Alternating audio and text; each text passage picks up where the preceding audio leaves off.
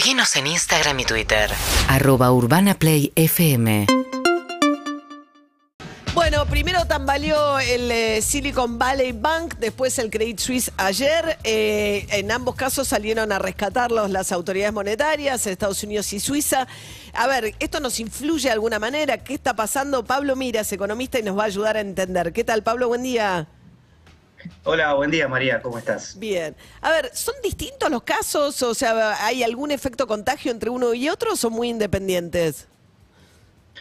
Bueno, son distintos en lo esencial, si querés, o en lo fundamental, y son similares en cuanto a que, bueno, cuando predomina la incertidumbre y se producen problemas eh, en un lugar, suele pasar que se transmiten a otro. Así que ese tipo de cosas, en general, si, bien podemos estar seguros de que las razones fundamentales, las razones que hay detrás de la quiebra de, eh, Silicon Valley Bank eh, y digamos, los eh, temblores en el Credit Suisse tienen algo en común que es la incertidumbre y tienen bastante poco en común en lo que tiene que ver con lo que pasó en cada caso. Creo que el caso del Credit Suisse es, eh, es un caso bastante específico que está adornado por algunas maniobras dudosas y algunas denuncias, mientras que el caso del Silicon Valley es un caso bien, bien cristalino y transparente de mala administración de la plata que tenía de los depósitos. ¿Por qué? ¿Qué hizo?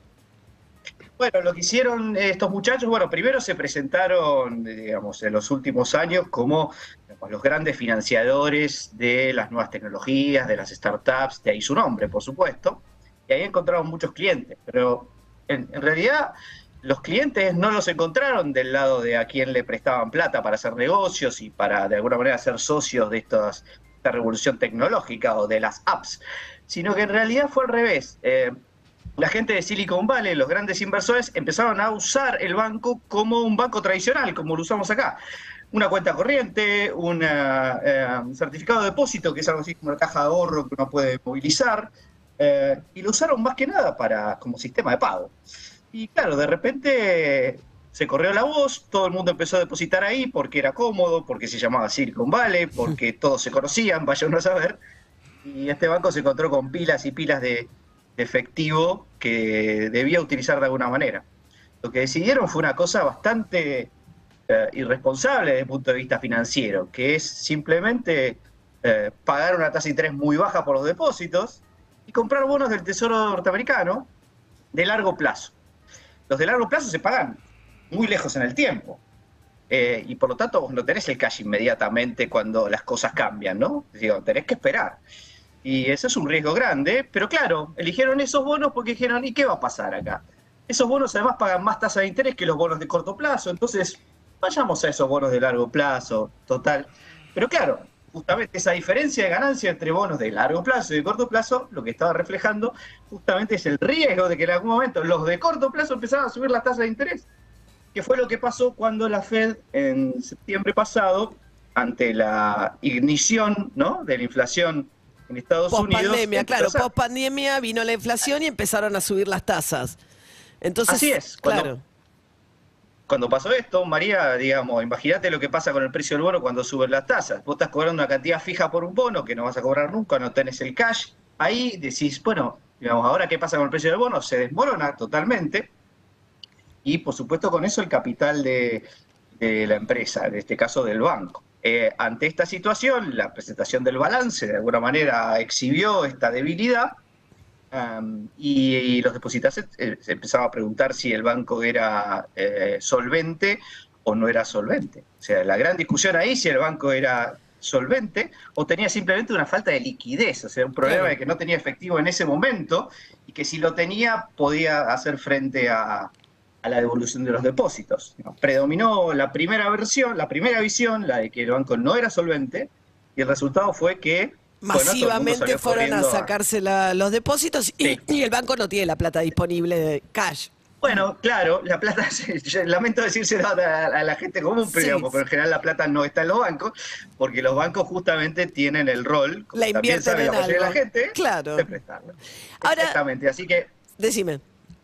No, digo, lo, anecdotario del asunto fue que si bien esta es una especie de corrida bancaria tradicional, digamos, donde, uy, si, voy, si yo no llego primero, me quedo sin nada porque sé que to- toda la plata está ahí, con la combinación interesante, más moderna, de que nadie corre. Todos lo que hacen es apretar el botón Claro. para sacar la plata de la cuenta de inmediatamente. Más Con lo cual, digamos, la velocidad, Claro. no, no hay que hacer cola, no hay tiempo para reaccionar, ¿no?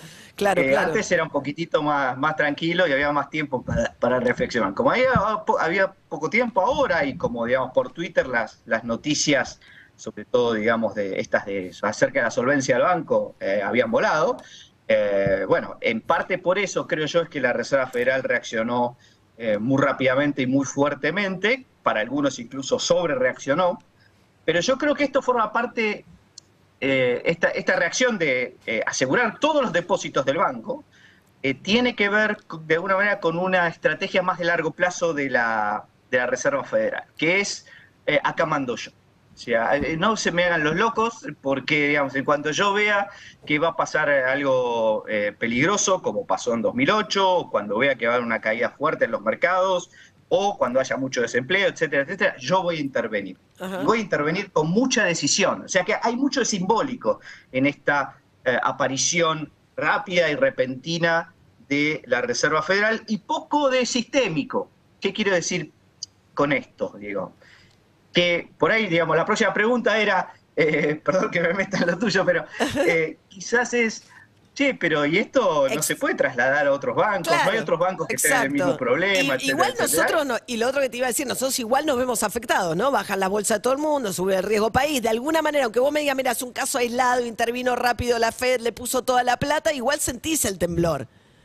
Bueno, eso pasa siempre, pasa cuando se devalúa la moneda turca, pasa cuando hay una crisis en Rusia, pasa, digamos, eh, hasta en los lugares más extraños en Argentina, tiene repercusiones acá, pero ese es estándar, digamos. Lo sistémico sería algo así como que en Estados Unidos empezaran a caer todos los bancos porque la confianza en los depósitos empieza a ceder, empieza a predominar la- las dudas y incertidumbre y resultando en que todo el mundo empieza a apretar los botones Y a sacar va. la plata de los bancos. Esto obviamente ha sido eh, encapsulado Bien. y es muy probable que esto termine en una anécdota más, digamos, de las de unas varias que hay que uno no se entera en realidad. Claro, lo mismo lo decís ahora que intervino el Banco el Central Suizo para salvar al Credit Suisse.